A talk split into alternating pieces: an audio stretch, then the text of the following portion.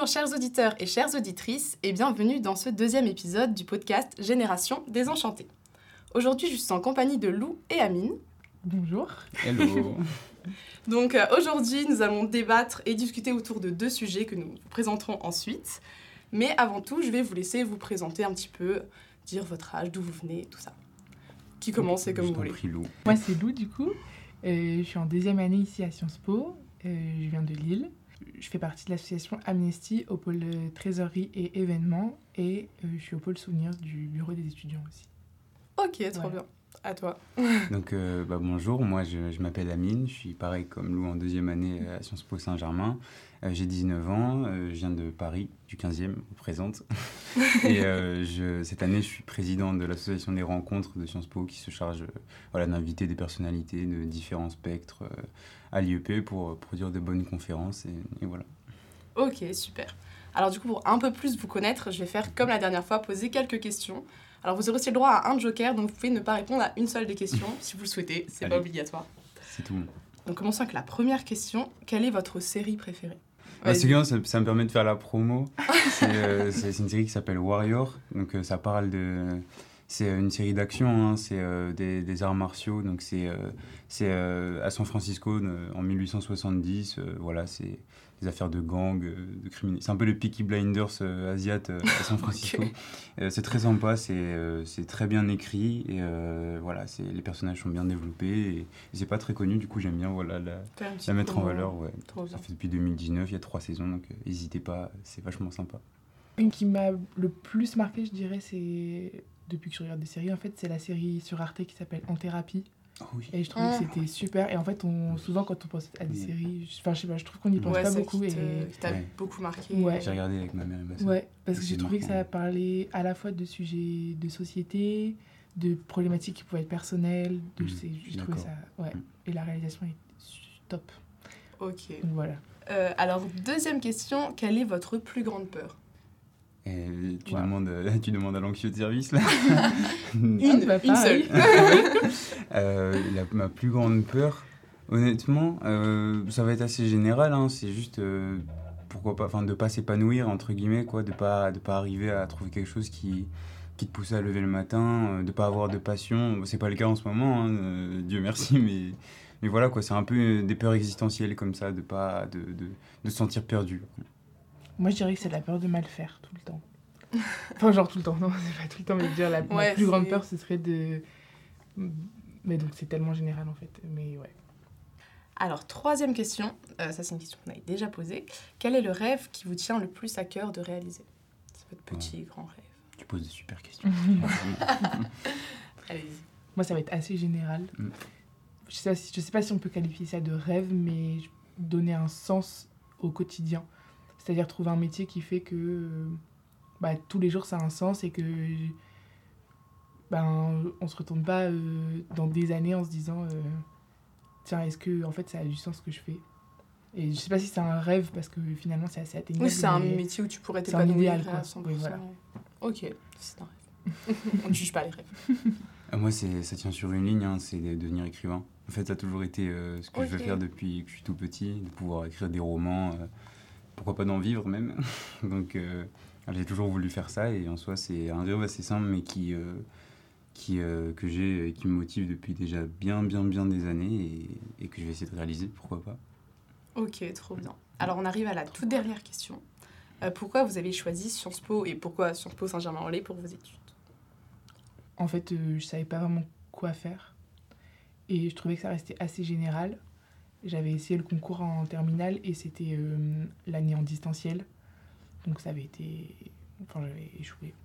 Parce que. Puis j'avais pas bien préparé et tout. Bref, je m'étale de fou. et du coup, après, j'ai fait une prépa. Et j'ai. Voilà, parce qu'en fait, je visais quelque chose qui restait assez général et je trouvais que je me fermais pas de porte. Euh, parce qu'aussi, c'est ce qu'on sait de Sciences Po, je veux dire, euh, c'est communément admis que ça ouvre quand même pas mal de portes. Donc voilà. Pour moi, euh, alors moi c'est un peu particulier. Donc moi je suis en 2003 en fait. Euh, j'ai avant en sortant du bac, j'étais pas du tout dans le même cursus que Sciences Po. J'étais en prépa scientifique. Ok. En fait, MPSI donc rien à voir. Et euh, en fait euh, ça se passait plutôt bien niveau euh, niveau travail, niveau notes. Mais en fait ça me plaisait pas. Ça me plaisait pas du tout et juste, bah, justement cette question de trouver quelque chose qui te fait vibrer le matin, il n'y avait pas. Et donc un jour je me suis réveillé, je me suis dit je, me barre, enfin je, pars et j'essaie de trouver ma voie. Donc il y a eu une période d'oscillation janvier-février où je cherchais, je savais pas trop quoi. Je me suis remis un peu en question, j'ai cherché et je me suis rappelé de ce que j'aimais bien au lycée. Et je me suis dit, tiens, pourquoi pas Sciences Po Parce que ça s'en rapproche. Et donc voilà, j'ai passé le concours après, ça s'est bien passé. Et Sciences Po Saint-Germain parce que c'était proche de chez moi, comme j'habite à Paris. Et voilà, nous voilà. Ok, donc mm. revirement total euh, d'orientation. oui, oui. C'est bien, j'aime bien ce qu'on Je sens que ça va être que ça dans ma vie. c'est super. Euh, on va donc passer euh, au cœur du podcast avec les débats qui vont nous occuper aujourd'hui. Alors, le premier débat traitera de l'aide humanitaire, mm qu'on va essayer de traiter sur différents angles. Mhm. sur le fait si est-ce qu'elle doit être inconditionnelle ou non, si elle est acceptable de tous les pays, et si c'est vraiment une obligation quasiment morale. En 2022, l'ONU a estimé que 274 millions de personnes dans le monde auraient besoin d'une aide d'urgence, qui n'est donc pas forcément apportée. Euh, c'est un nombre qui n'a jamais été aussi élevé et qui risque d'encore s'accentuer avec euh, les nombreuses catastrophes naturelles qui ont lieu récemment et les conflits armés qui sont en train de se déclencher. L'aide humanitaire se définit par des grands principes qui sont l'humanité, l'impartialité, la neutralité et l'indépendance. Euh, donc l'objectif de cette aide humanitaire est de mener des actions pour répondre à certaines problématiques qui sont plus ou moins urgentes. Et euh, ainsi, les ONG jouent un rôle vraiment crucial euh, en temps de conflit ou non. Mais tout le monde n'est pas nécessairement d'accord sur les limites de leur mission et le fait que parfois elles seraient pas assez efficaces. Alors du coup, comme première question pour lancer ce débat, J'aimerais savoir, selon vous, jusqu'où vous pensez qu'elle devrait aller l'aide humanitaire et qui a la responsabilité de, de l'apporter Est-ce que ce serait que le rôle des ONG, des États? Bah, Déjà, euh, je pense qu'il y a une séparation à faire, comme tu l'as dit, entre aide humanitaire d'urgence et euh, les ONG qui vont plus euh, faire attention au, respect des droits de l'homme. Et par exemple, l'Amnesty, c'est plus ça qui est... Enfin, c'est ce à quoi Amnesty veille, c'est à ce que le respect des droits de l'homme soit garanti. Et euh, l'aide humanitaire d'urgence, ça va donc être plus euh, euh, porté au secours des populations qui sont en danger immédiat pour leur sécurité, leur sûreté. À mes yeux, c'est quand même une chose pour lesquelles on doit se féliciter d'avoir plus ou moins une gouvernance mondiale. bon, quand, quand je dis gouvernance mondiale, j'entends l'ONU jusqu'à un certain degré et les organisations non gouvernementales, donc toutes les ONG, la Croix-Rouge, Amnesty, enfin voilà, tout ça puisque euh, à certains degrés, il y, a une sorte d'accord multilatéral, donc on réfléchit ensemble pour porter secours à des gens qui sont dans le besoin. Et donc tu l'as dit, 274 millions de personnes qui ont besoin d'aide, c'est énorme. Et euh, voilà, je ne veux pas penser au malheur, mais des catastrophes, des conflits armés risquent de se reproduire, de mm. se multiplier encore. Et donc en fait, cette aide humanitaire, elle va être de plus en plus nécessaire. C'est pas quelque chose dont on pourra se passer dans le futur. En fait, c'est quelque chose qui va nécessairement augmenter Évidemment, si on parle aussi de la crise climatique, ça, c'est quelque chose qu'on ne peut pas ignorer et euh, qui va, qui va devoir nous précipiter à agir. Donc jusqu'où elle doit aller, en fait, elle va forcément augmenter. Et qui doit s'en charger? Bah, En fait, ça rejoint, ça rejoint le, premier propos de la question, c'est euh, tous les acteurs possibles qui peuvent, euh, qui peuvent le faire, en fait. Mais, mais ça, c'est vraiment dans une vision plus ou moins utopique et optimale de la situation, parce que des aides humanitaires, il y en a déjà beaucoup. Le problème, c'est qu'on ne sait pas où elles atterrissent. Par exemple, je prends l'exemple de la Syrie, euh, on a envoyé des quantités d'aide monstrueuses à la Syrie, au peuple syrien, mais on ne sait pas, ce que le régime syrien en fait, on ne sait pas euh, vers qui euh, l'argent va. En plus, l'aide humanitaire peut se manifester de différentes formes, ça peut être de l'argent, de la nourriture, plein de choses différentes. Donc il y a plein de paramètres à prendre en compte et, justement essayer de fait d'apporter un vrai contrôle pour qu'en fait juste la finalité de l'aide humanitaire arrive à ceux qui en ont vraiment besoin. Très bien, tu as bien résumé, je pense, euh, différents enjeux et différentes échelles que ça peut se jouer, si tu veux ajouter quelque chose. Ouais, bah en même temps, tu parlais d'une aide humanitaire qui devait être indépendante. Et je pense que justement, pour rebondir sur la question de l'ONU, euh, les intérêts des, des, nations vont prendre le pas sur la question fondamentale de l'aide humanitaire à l'origine, qui est de savoir si euh, est-ce que les populations sont en danger, en sécurité, ou, ou, si voilà, il y a une aide à apporter aux, aux populations et non pas aux États et à leurs intérêts. Enfin, le problème pour moi du, de l'ONU, euh, c'est notamment, bah, par exemple, l'institution du Conseil de sécurité, elle a quand même euh, quelque chose d'assez problématique parce qu'on va essayer à une échelle internationale de répondre à des questions qui vont concerner des populations euh, en particulier. Et il y a cinq pays qui ont le droit de s'opposer et Ouais, de tout bloquer, de tout bloquer. Pourquoi est-ce que tous les États n'auraient pas la même voix déjà? Je trouve que c'est un héritage qu'on a gardé et qu'on considère comme acquis et qui en fait Mhm. pose un problème pour moi. Puis ça freine une réaction assez rapide, en fait. Ça, ça fait durer euh, des délais, alors que En souvent, plus. c'est de l'urgence. Mm. Alors, du coup, bah, comme vous venez de dire, l'aide humanitaire est parfois un peu freinée par euh, les complexités, un peu des relations entre pays et différents climats géopolitiques. Mm. Donc, pour prendre un exemple vraiment au cœur de l'actualité, ce lundi, le gouvernement israélien a annoncé le siège complet de la bande de Gaza. Affirme qu'il va priver la population de gaz, de nourriture, d'électricité, mais également d'eau potable. Euh, sauf que du coup, l'enclave de Gaza se retrouve sans aide extérieure actuellement. Donc, est-ce que vous pensez que euh, les complexités géopolitiques, tout ça, devrait être mises de côté lorsqu'on parle d'humanitaire? Ou est-ce que ça reste quelque chose d'important et qu'on peut pas faire n'importe quoi? Bah, dans l'aide humanitaire d'urgence, pour moi, la, la question fondamentale, euh, c'est de savoir objectivement quelles sont les populations auxquelles il faut venir en aide. Et justement, indépendamment de ces, ces questions-là, euh, dans les principes fondateurs du hum, Comité international de la Croix-Rouge, il me semble que c'est ça, euh, il y a la question de l'impartialité et de l'universalité aussi. Oui, tout à fait. Et donc, c'est euh, peu importe l'identité des populations, en fait, l'aide humanitaire, elle doit intervenir et agir pour toutes les victimes. Et donc, dans ce cas, je pense que les questions de géopolitique, même si elles sont importantes à, à prendre en compte, dans le cadre de l'aide humanitaire, je pense qu'il faut répondre à la question du besoin des populations d'abord et avant tout.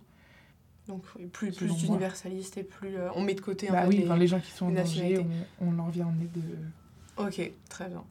Tu penses la C'est- même c'est chose utopique. Ouais, aussi, complètement. En fait, le, comme Lou l'a abordé, le souci avec la gouvernance mondiale et, et l'ONU, c'est que en fait, les pays, enfin, le, terrain géopolitique et les désaccords vont forcément rentrer, euh, rentrer dans l'échiquier par rapport à l'aide humanitaire.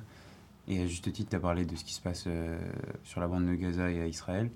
Le souci, c'est que sur la bande de Gaza, il y a évidemment la présence de civils qui euh, ne cherchent qu'à être tranquilles, en fait, qui ne cherchent qu'à vivre.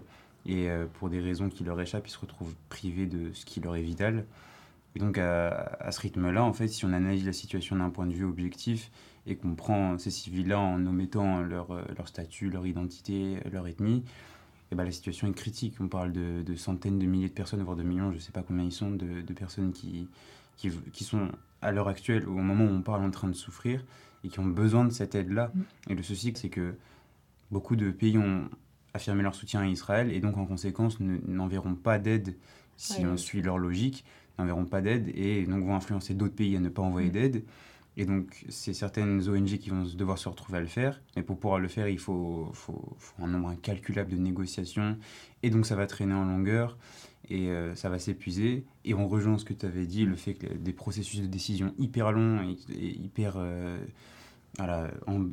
embellis de, de, de paroles et d'élucubrations qui n'ont aucun sens et qui vont faire en fait que ben, la seule finalité, c'est que ces populations vont continuer à souffrir, alors qu'en réalité, on devrait juste faire abstraction de, de la situation géopolitique et, d'éviter qu'elle meure, tout simplement. Ok. Bon, bah, vous êtes quand même plutôt d'accord pour euh, une Ouais. intervention qui serait plus, plus directe et donc plus euh, universaliste. comme Oui, voilà, disais. tu sais, juste, euh, on n'arrive pas à la mer, on leur donne à boire, à manger, de quoi vraiment survivre, et, on- et les bateaux repartent. Oui, quoi. ça, on devrait passer euh, ça, quoi, tu vois, c'est... au-delà des conflits. Je, enfin, je sais que dit comme ça, c'est- c'est c'est fondamentalement trop, trop, trop facile. Bien mais sûr. euh, Mais- je, je- ça reste possible, en fait. Mm. Ça le reste, et on parle de la vie de personnes en danger qui n'ont rien fait. Tout à fait. Donc les populations avant, bah, leurs dirigeants, parce qu'ils ne sont pas forcément de toute façon responsables de, Mm. Complètement. Des décisions politiques qui sont prises plus haut. Alors du coup, pour prendre un autre exemple qui peut-être euh, vous mettra en désaccord, celui de l'Afghanistan, euh, donc qui est tombé euh, aux mains des talibans assez récemment. Mm. Euh, donc à partir du moment où les talibans ont pris le pouvoir, toutes les aides humanitaires ont été coupées drastiquement, ce qui a mis la population dans une détresse vitale parfois et beaucoup de, de personnes en dessous du seuil de pauvreté. Mais le gouvernement taliban a quand même appelé, euh, après le séisme qui a eu lieu ce samedi, à une aide humanitaire qui serait euh, sans, aucun parti pris politique, en fait, passer au-dessus des, désaccords qu'il y a à l'international, parce qu'il y a actuellement 2000 morts qui sont évalués euh, après ce séisme, et il y a beaucoup d'infrastructures et, de services qui ont été coupés ou détruits. Et donc quelques ambulances des Nations Unies et de l'ONG Médecins sans frontières ont été envoyées, mais c'est largement insuffisant euh, actuellement. Mhm. Donc, est-ce que vous pensez qu'on peut vraiment accepter de fournir une aide humanitaire à tous les pays sans forcément savoir où, ira, où iront ces aides et où iront l'argent? Ou est-ce que du coup, il faut seulement apporter une aide matérielle directement à la population? Moi, je, me- je me souviens de- du, du début d'un film de guerre qui s'appelle La chute du faucon noir, qui, qui parle de l'intervention américaine en Somalie dans les années 93, en 93 très exactement. Et euh, en fait, on voit euh, de l'aide humanitaire provenant directement de la Croix-Rouge, euh, sur lesquels les, les Somaliens, donc morts, enfin affamés, se ruent. En fait, on voit les miliciens, donc ceux qui étaient au pouvoir, tirer sur la population et dire en fait cette, Ouais. cette nourriture, elle est sous la propriété de, je crois qu'il s'appelait Farah Aidid, donc le chef de la milice, et vous y touchez pas. Et donc en fait le souci c'est ça, c'est l'aide humanitaire, elle est en général euh, dérobée par des gens, euh, par des un petit groupe d'individus en fait qui, euh, qui s'en servent, que ce soit des, fonds, que ce soit de la, nourriture, que ce soit pas même des médecins ou quoi, qui s'en servent et qui les qui enlèvent à la population. Et donc l'idée c'est que il faudrait qu'il y ait une, arrivée humanitaire protégée, donc armée, qui, qui viennent voir la population et qui disent vous les laissez tranquilles, on, les, on nourrit la population, on les aide, on s'assure que ça fonctionne, on s'assure que, que ça recommence à aller bien et qu'elles restent sur le terrain en fait. Et ça c'est déjà le cas avec les casques bleus, mais on voit que ça dans plusieurs pays c'est en, en déclin total en fait. Les casques bleus perdent le contrôle, euh, l'évolution du pays va trop vite, euh, il y a des, voilà, des changements de régime, c'est instable, la population continue de souffrir à chaque fois. Et donc en fait, euh, bah, pour terminer du coup sur l'exemple des talibans, là c'est vraiment une- une- un vrai questionnement en fait. Est-ce qu'on essaye quand même d'envoyer de, de l'aide à la population en sachant que l'aide va probablement aller ouais, autre part Ou est-ce qu'on les laisse comme ça en se disant bon au moins on n'envoie pas de l'aide, on est sûr que rien n'arrivera pour le régime des talibans mais d'un autre côté, le, le problème, c'est que ces populations n'obtiendront rien. Quoi. Ouais, c'est une question morale finalement. Un peu Complètement, sur, ouais. euh, C'est ça, c'est ça. Donc du coup, on vient un peu de, de parler du fait que l'aide humanitaire pouvait être euh, utilisée par les pays qui la reçoivent bah, pour leurs intérêts propres, et donc du Mhm. coup poser quelques problèmes moraux. Mais euh, on peut aussi, il y a certaines critiques qui sont faites envers les pays qui sont légitimes à apporter une aide humanitaire. Il y a notamment la Russie qui a été euh, de nombreuses fois euh, contestée parce qu'elle apportait une aide, euh, une aide que surtout alimentaire à certains pays d'Afrique dans l'objectif de renforcer leurs liens et donc de renforcer ses positions stratégiques sur le territoire. Mm. Donc, est-ce que vous pensez qu'on devrait réagir internationalement et que du coup, parfois, l'alimentaire pourrait pas finalement court-circuiter euh, des États qui sont déjà affaiblis et donc utiliser euh, cette faiblesse de l'État pour implanter un peu son Mhm. influence euh, sur les territoires Enfin, comme tout. euh, Enfin, je veux dire, ça peut toujours être dévié de son intention première.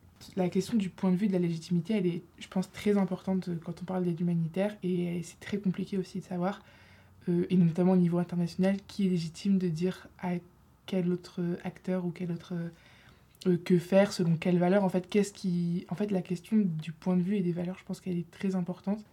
En termes d'aide humanitaire, c'est la, la Convention de Genève, je pense, qui. Oui, tout à fait. ça Tout à fait. qui en donne les limites et les. Oui, définit bah, le, ce qu'on appelle le droit international de l'humanitaire, Voilà, du coup. c'est ça. Et Et, le statut des civils, tout ça pendant les conflits. Voilà. et donc, je pense que. hum, Enfin, le problème, il vient de leur, leur biais et leur, euh, leur position qui va être subjective par rapport à, à leur intérêt. Et donc, euh, parfois, ça peut mener des pays à, à agir en fonction de leur propre intérêt et non en fonction justement de ce qui est décrit dans la charte de l'aide humanitaire et de ce qu'elle doit être euh, fondamentalement. Du coup, est-ce que tu penses que donc, tout ce droit international euh, qui a été développé, il devrait être plus contraignant ou pourrait être amélioré? Bon, je ne demande pas de réécrire euh, tout le Bah, droit international, Je pense que par exemple, le Conseil de sécurité de l'ONU, c'est vraiment un frein à certaines procédures et ça gagnerait à être remplacé. Alors bien sûr, après, c'est des grandes réformes, etc. C'est utopique ce que je dis et c'est juste une vision on des dans la théorie. À être remplacé par des acteurs qui, qui sont objectifs et qui, objectivement, ont pour but de faire appliquer euh, justement ce, ce droit-là. Et, et en même temps, comme enfin, la question est hyper compliquée parce qu'il y a une interdépendance avec les États qui donnent de l'argent pour l'aide humanitaire. Et c'est aussi dans les États qu'intervient l'aide humanitaire. Donc on ne peut pas décorréler les deux. Et en même temps, il faudrait trouver un moyen de faire en sorte qu'on tende à vraiment euh, s'appliquer, à respecter le plus fidèlement possible justement ces, ces valeurs euh, définies dans, dans la charte. Oui, ça va en fait rajouter une dimension un peu plus contraignante, peut-être tout- Oui. en gardant la mission de l'ONU qui est plutôt de, Mhm. de promouvoir la paix, donc c'est Oui. quelque chose de plutôt positif, mais peut-être une dimension plus contraignante qui obligerait euh, les États à agir et à pas fermer les yeux ou, Mm. ou seulement agir quand ça les arrange. Quoi. Mm. Ouais. Ok, alors du coup, j'ai une question un peu plus euh, personnelle et moins politique. C'est est-ce que vous, euh, personnellement, vous seriez intéressé pour faire de l'humanitaire? Est-ce que c'est quelque chose euh, que vous y avez déjà pensé ou est-ce que vous connaissez peut-être des gens qui ont pu en faire? Euh, moi, j'y ai, toujours pensé. hein. Je me suis dit que c'était. Enfin, à partir du moment où je m'oriente vers plus ou moins les relations internationales, je m'étais dit à un moment donné, oui. Parce que. Parce qu'après, ça rejoint voilà, mes, mes billets moraux, entre guillemets. C'est-à-dire que je vais pas me, revendiquer être bon samaritain qui cherche à- la paix dans le monde.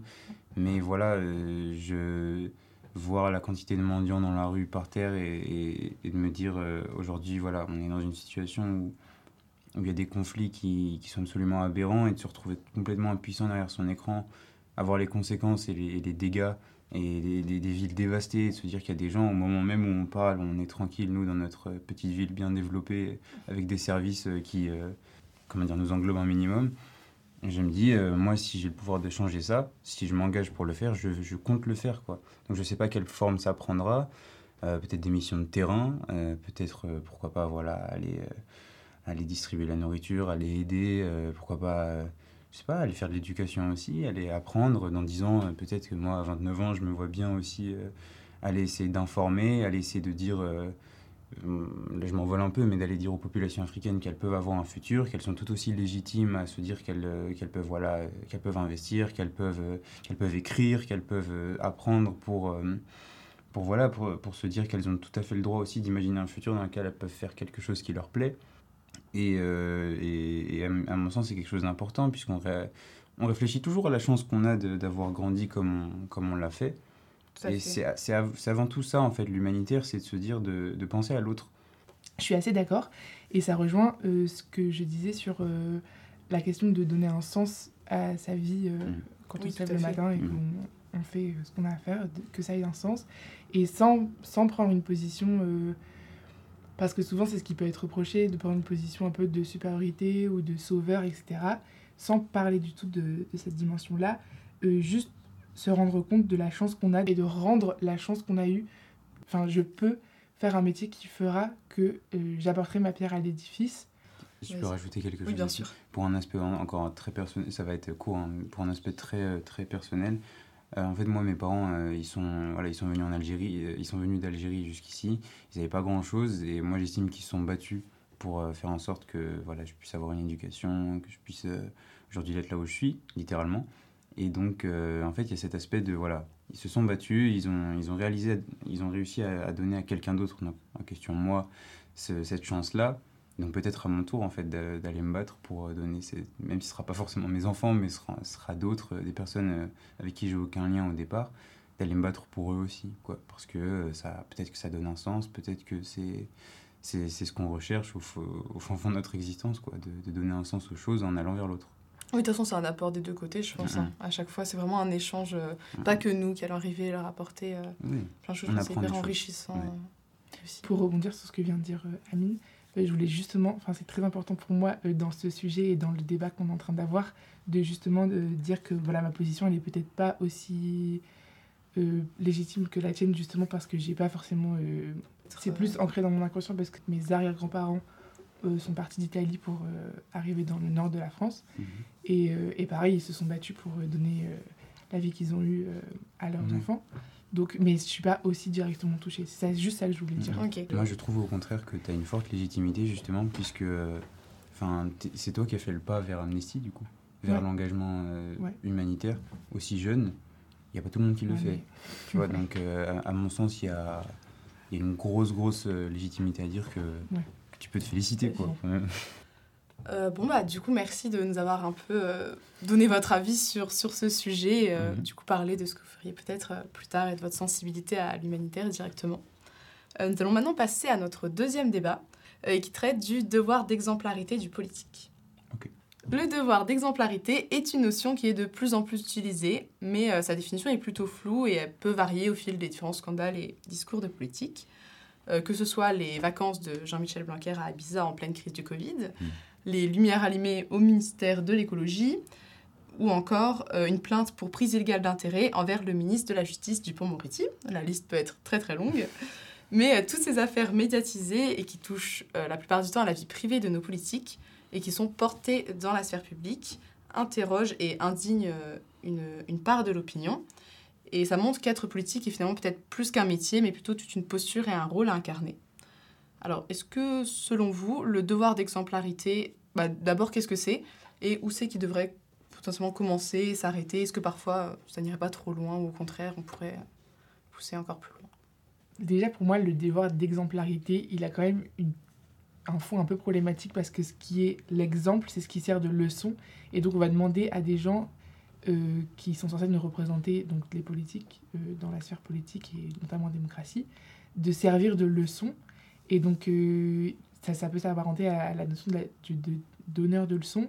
Et en même temps, on va, on va quand même demander aux politiques de nous rendre des comptes, notamment quand euh, on apprend qu'eux-mêmes enfreignent la loi on est offusqué parce que par essence euh, On estime qu'ils devraient voilà encore plus respecter la loi qu'eux-mêmes sont censés faire appliquer. À donc je trouve que c'est une notion qui est hyper ambiguë parce qu'à la fois c'est naturel de demander à ceux qui nous représentent de, de, de rendre des comptes et en même temps il y a cette notion de d'être d'être parfait Ouais, il y a un paradoxe. du coup les, les frontières sont hyper floues Euh, oui, je rejoins totalement ce que Lou dit. En fait, euh, bah, vraiment pour pas lésiner sur le, sur le sujet, on, est, on a un gouvernement qui nous demande de travailler tout le temps, qui euh, veut, qui, qui, voilà, qui ne nous lâche pas la grappe littéralement, mais qui derrière euh, se permet voilà, de- d'aller d'aller à Ibiza la veille de la rentrée sans avoir euh, posté le protocole sanitaire, alors même qu'on est en situation de Covid encore que euh, on a un ministère de la transition écologique qui reste allumé toute la nuit et qui brille plus que la tour Eiffel, qu'on euh, a euh, des, des, des- des hommes politiques qui dînent au lobster à plusieurs, à je sais pas combien, alors même qu'on est toujours en crise sanitaire et que on ne parlera pas de la situation économique du pays pendant ce temps-là. Mais en fait, oui, ça rejoint la question de la responsabilité. C'est que, en fait, c'est comme pour un influenceur. À partir du moment où un homme politique il décide de se lancer, un homme ou une femme hein, d'ailleurs, hein, même si, à mon sens, les hommes ont plus de choses à se reprocher dans la matière ces derniers temps. euh, en fait, ils ont, ils ont une responsabilité puisqu'ils ont une communauté, en fait. À partir du moment où, voilà, ils se lancent en politique, il y a des gens qui les suivent et qui savent que des gens vont les suivre. Ils ont une communauté, ils doivent la tenir et ils doivent, entre guillemets, leur montrer l'exemple. Ils peuvent pas se permettre de dire euh, bah, je, je fais ce qui me plaît parce que voilà, je reste un individu qui peut parfois euh, céder à la banalité du mal et faire, euh, faire des choses qui euh, vont pas plaire. Mais en- entre guillemets, euh, à un certain degré, non. Puisqu'en fait, euh, voilà, c'est des gens qui sont soit élus de la nation, soit à des fonctions qui euh, sont vraiment fondamentales pour le bien-être de notre pays, le bien-être de notre société. Et, derrière, on a, ces comportements-là qui en fait nous poussent à croire que ben, on est face à des gouvernants qui se, qui se préoccupent pas réellement de notre situation. Ok, donc pour toi, il doit vraiment avoir une position d'exemple, de modèle. Oui, Euh, alors pour relativiser mon propos, c'est pas tous pareils. hein. Il y en a qui, Bien il y en a sûr, qui non, se comportent oui, on très bien, il y en a qui, de- voilà, qui, sont, qui sont droits dans leurs bottes. Euh, on va pas non plus les diaboliser. Mais euh, quand ça retentit, bah, la presse amplifie bien sûr, mais quand ça retentit, quand ça parvient à nos oreilles, alors même que, euh, enfin je sais pas, moi j'ai l'impression depuis 2019 qu'on respire plus. Surtout en tant qu'étudiant, c'est vraiment compliqué. Et voilà, d'avoir ces discours de il faut continuer à travailler, il faut continuer à, à bien se comporter, à, à traverser la rue pour aller chercher du travail, à bien faire en sorte de, voilà, de rester droit dans ses bottes et de bien montrer l'exemple. Et que derrière, on a des, des politiques qui en fait ne le font pas. Euh, oui, ça, forcément, ça, ça crée un problème, ça crée des désaccords. Et d'ailleurs, on le voit, la société est, est très énervée par ça, à juste titre. Pour euh, contredire euh, un petit peu, montrer nos positions à ce que tu, tu viens de Ouais. dire, euh, pour certains, cette vision du devoir d'exemplarité ce serait une logique un petit peu trop élitiste, euh, Mm. dans l'idée que euh, si on est en démocratie, en fait, on demande finalement à nos gouvernants d'être les plus proches possible. du- Ça revient un peu à ce que tu Ouais. disais, euh, Lou, tout à l'heure. Donc, de se comporter en égaux par rapport à nous et de juste seulement être nos représentants. Donc, est-ce que euh, vous ne pensez pas que ça risque, de, en, en ayant autant de, de requêtes envers eux, est-ce que ça ne les déconnecterait pas euh, des citoyens normaux? Si, parce qu'en fait, pour moi, ça. hum, Enfin, ce que tu as dit, Amine, je suis entièrement d'accord avec ce que tu as Mhm. dit. Et d'un autre côté, je vois aussi le revers de la médaille qui est de demander à ce qu'il se place en supérieur. En fait, je pense que la question de fond du débat, c'est euh, est-ce qu'on on fait de la politique pour le fond ou pour la forme? Et pourquoi? En fait, je pense que la question, elle, ça- elle, elle est liée à la surpersonnalisation aujourd'hui de la politique. Mhm. Et donc, on va demander à ce que la forme soit euh, hyper lisse et, et hyper, euh, hyper pensée. Et donc, ça, ça déconnecte un peu des, bah, de ce pourquoi on fait de la politique, c'est-à-dire se battre pour des idées et, et, et, des choix et des évolutions de la société, etc.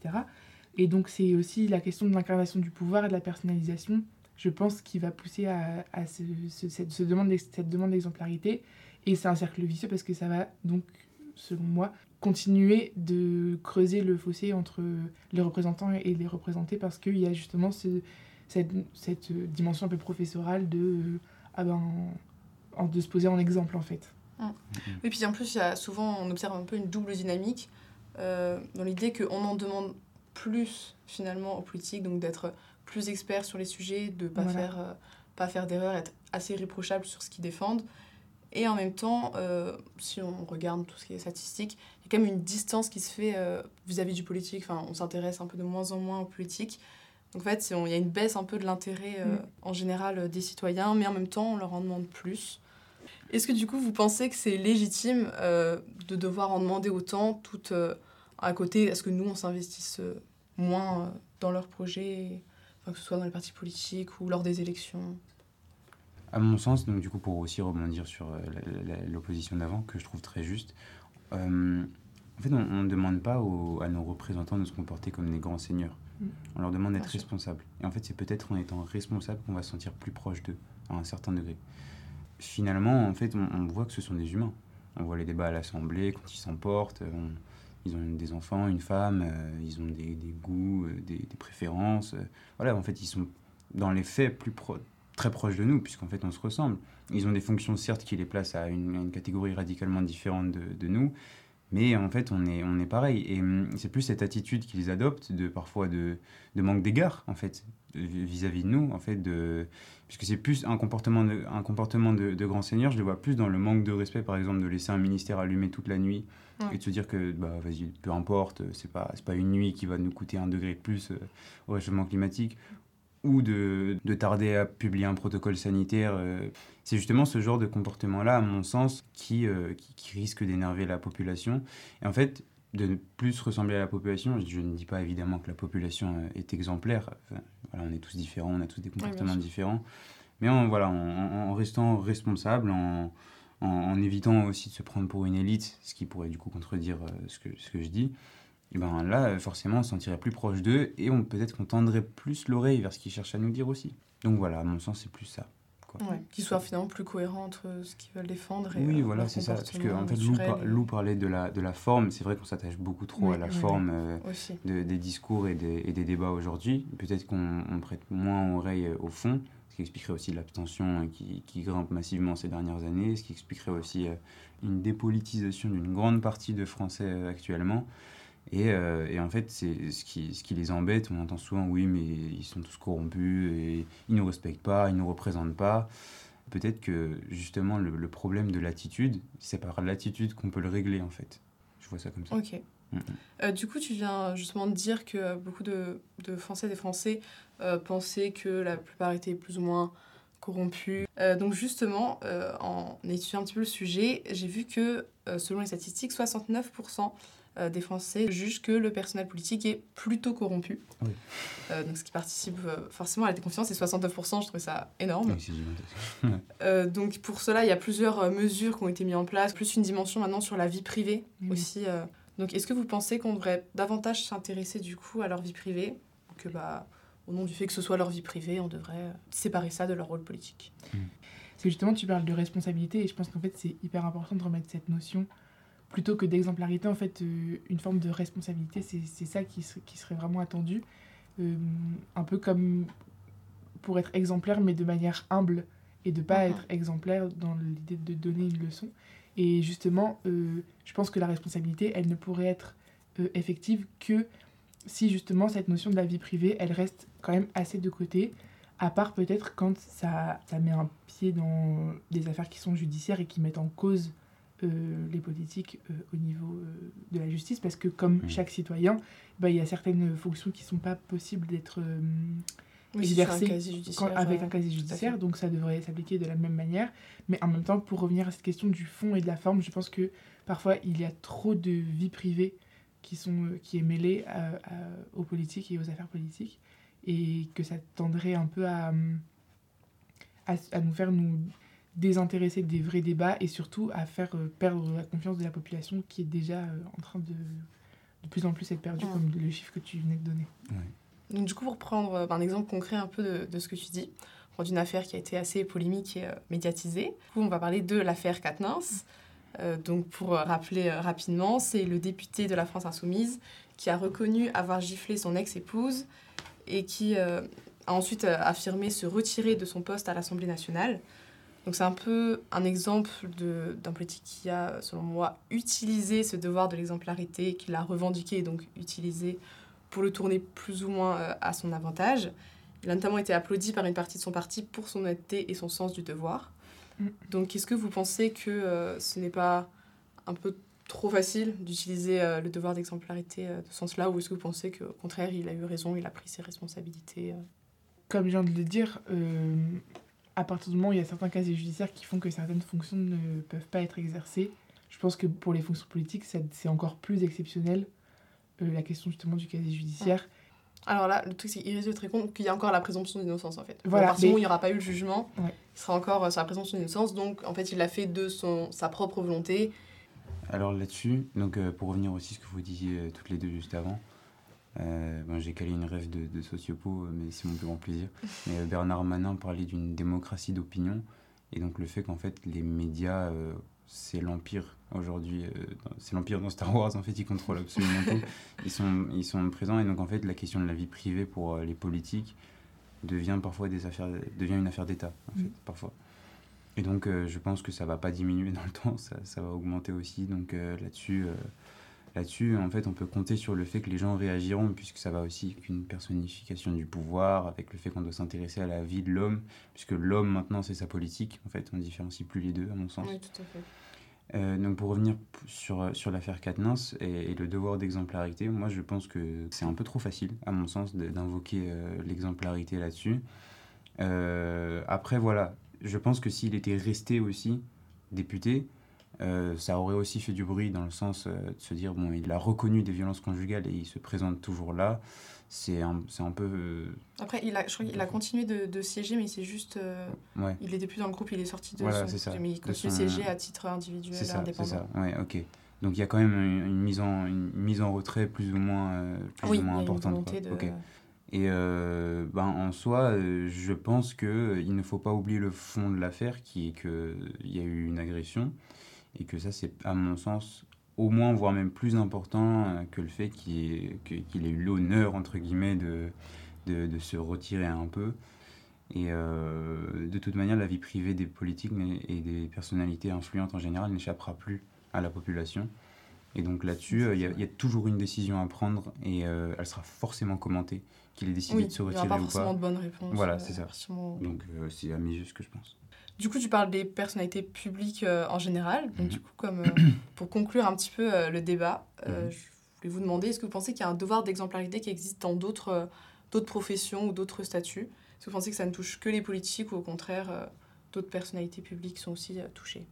Mais je trouvais qu'en regardant un peu euh, la question, je trouvais que ça, ça me faisait penser à pas mal de, de débats autour de la question de séparer l'homme de l'artiste. Et donc séparer euh, l'homme du politique, justement avec cette dimension de, de la vie privée et, et de l'exemplarité au, au sein de la vie privée. Du Même- coup, tu as le même avis Parce que du coup, ils n'ont quand même pas les mêmes fonctions. Bah, peut-être moins le même sens des responsabilités. Donc, C'est là qu'il y a la nuance. ou- Bah, c'est là qu'il y a une nuance parce que quand on est politique, on prétend à des fonctions qui sont complètement différentes de celles d'un artiste et qui touchent à des affaires publiques. Et donc, euh, bien sûr qu'il y a une autre dimension, mais ça me faisait penser quand même à cette euh, problématique-là. Ok.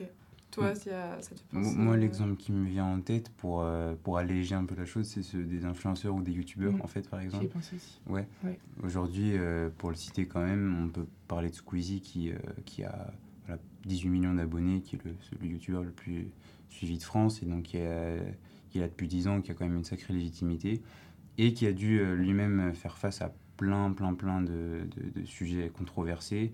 Il a lui-même invoqué cette idée de responsabilité Mm. et, euh, et le fait de devoir euh, voilà, se comporter et d'utiliser le politiquement correct, même si ça lui plaisait pas, parce qu'il a une communauté et il sait qu'il peut y avoir des dérapages derrière.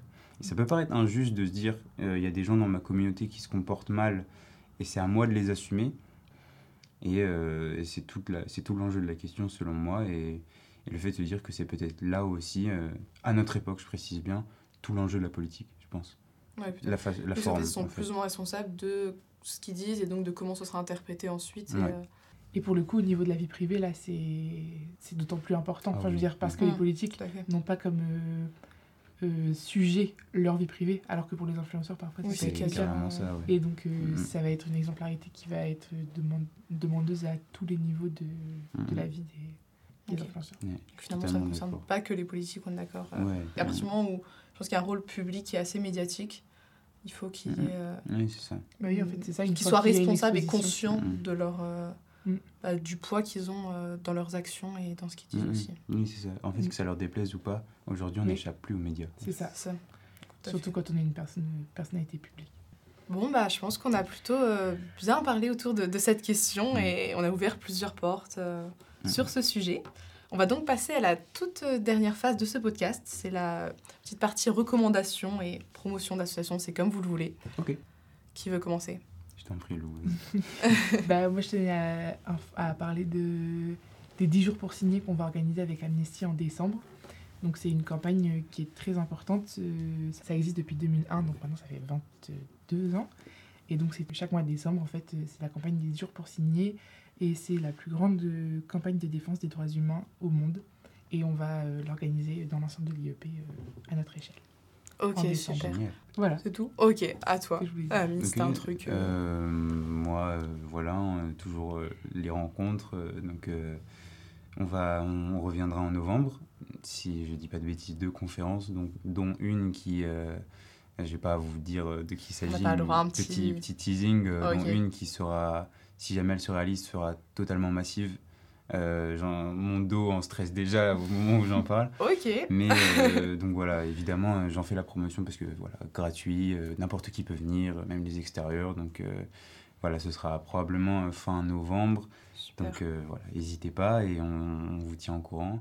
Nous arrivons déjà à la fin de ce podcast. Euh, merci beaucoup euh, à vous d'avoir euh, échangé sur les différents sujets, d'avoir donné vos avis. C'était vraiment super intéressant. Euh, merci à Merci toi à ouais. C'était- très sympa, très cool. enrichissant aussi. Oh, super. Mm. Euh, du coup, j'espère que ça vous a plu aussi, chers auditeurs et chères auditrices. Merci beaucoup euh, déjà pour vos retours sur le premier podcast. Ça m'a fait super plaisir et n'hésitez pas à encore plus nous suivre et à partager au maximum. Et donc, je vous dis à très bientôt. Salut Au revoir Thank you.